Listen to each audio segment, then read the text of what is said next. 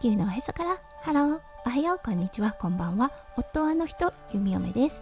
このラジオはオーストラリア在住そろそろ20年の弓嫁がオーストラリアのこと育児のことそしてパートナーシップについてマクロからマイクロまで幅広くお話しするラジオです。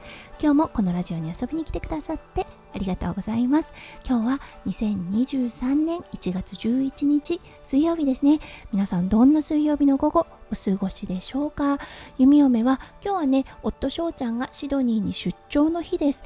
そう、なので息子くんを連れてインドアアクティビティの場所に行こうかななんて思っていたんですが、うん、今朝息子くんに触れてみたらなんだか暑い。そう、ちょっと熱が出ていました。昨日の水遊びが原因かなと思います。そう、なので今日はね、家でできるアクティビティをしようと思っています。はい、それでは最初のコーナー、レックスの大好き、 Aussie English。今日のワードは、 Barbie。これ、 BARBIE とスペルアウトします。はい、これだったんですが、うん、あの、女の子はね、あらって思うかもしれませんね。これ、バービー人形のバービーです。はい、これが実はオーストラリアに来ると、もうとってもとってもオーストラリア人大好きなバーベキューの意味を示します。このワード結構メジャーになっているかもしれませんね。うん、オーストラリアではね、ことあるごとに、はい、バーベキューします。うん、なのでね、すごくすごく馴染みのある、そしてね、愛されてる言葉だなと思います。今日のワードはバービー、バーベキューの意味を表す言葉を紹介させていただきました。はい、それでは早速ですが今日のテーマに移りましょう。今日のテーマは、自己主張、自己表現が当たり前の国で生きていくことについてお話ししたいと思います。それでは今日も元気に弓嫁ラジオをスタートします。そう、オーストラリアにね、住んで、そろそろ20年になります。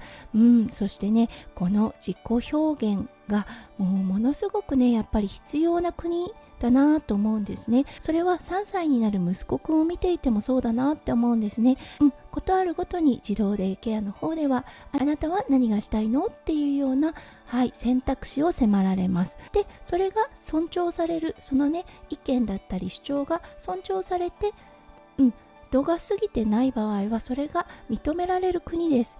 この自己主張自己表現小さい頃からトレーニングをされていてこれがね当たり前の国なんですね。そうそしてね例えばグループがあってその大多数が A と考えていた時に自分は B の考えを持っていた時に弓嫁とかはねもう結構ああなるほど A もありなのかななんて思ってしまうところをのオーストラリアではしっかり B の意見も言います、うん、それが通るか通らないかはもちろんねあのその時の状況とはなるのですが自分の意見というものをとても大事にしています。はい。そしてねこれが最初の弓嫁の難関となりました。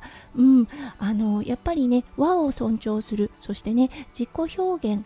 自己主張の激しすぎるものはあまり良しとされていない国に生まれた弓嫁。うん、そして自分の意見を述べるっていうこともねそんなにしてこなかったんですね。それがあの国が変わってことあるごとに意見を述べなければいけない状態になった。はいそして弓嫁がしている看護のお仕事。看護大学でねもう口が酸っぱくなるくらいに言われたのが看護師は患者さんの代弁者であることとのことだったんですね。そうなので患者さんの意見を先生に伝えなければいけないというね。たとえそれがねすごく、うん、あの的の得てない意見だったとしてもそれを代弁する立場にあるともうね大学ですごくすごく言われたんですね。そしてそれがものすごく苦手でした。うんまずね第一に代弁するっていうことが難しかったんですね。患者さんのね訴えを要点をまとめて忙しいお医者様に伝えるっていう行為がもうものすごくストレスを感じていました。うんでもねやっぱり看護師患者さんの立場に立ってはい患者さんの側になってうん、あの、相談だったりとかお話を聞いてあげるっていう仕事もとても大事なねお仕事の一部だと思っています。そうだからねここはすごい大変でした。そして患者さんの側に立って代弁すること、うん、長く住むことによって慣れてはきます。そうそしてね今でもチャレンジだなって思っているのがこの自己表現です。うん、仲のいいねお医者様だったら自分の思ってることそう素直にね飾らなく言うことができます。ただね結構例えばお年を召したお医者様ですね、うん、オーストラリアではお医者様のことももうあのファーストネームですね。名前で呼びます。だけど中にはねすごくオールドファッションのあの先生たちがいて自分のことをドクター何々はいこれは名字が入りますねと呼ぶ方もいらっしゃいます、うん、他のね看護師さんを見てると先生自身がねドクター何々と呼んでいてもファーストネームでね呼んでいる方いますが弓嫁はねそういうタイプの先生に対してちょっとね一歩置いてしまうんですね。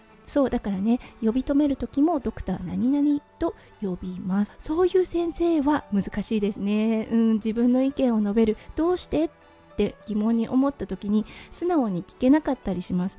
ここはたとえオーストラリアにね20年住んでいるとはいえうんやっぱり慣れないしまだまだ修行が必要な部分だなと思います。はい。皆さんは自己表現自己主張得意な方ですか？もしね、このラジオを聴いてくださっている方、配信者さんの方であれば、このスタイフを通して自己表現というのがすごくね、強くなっているんじゃないかなって思います。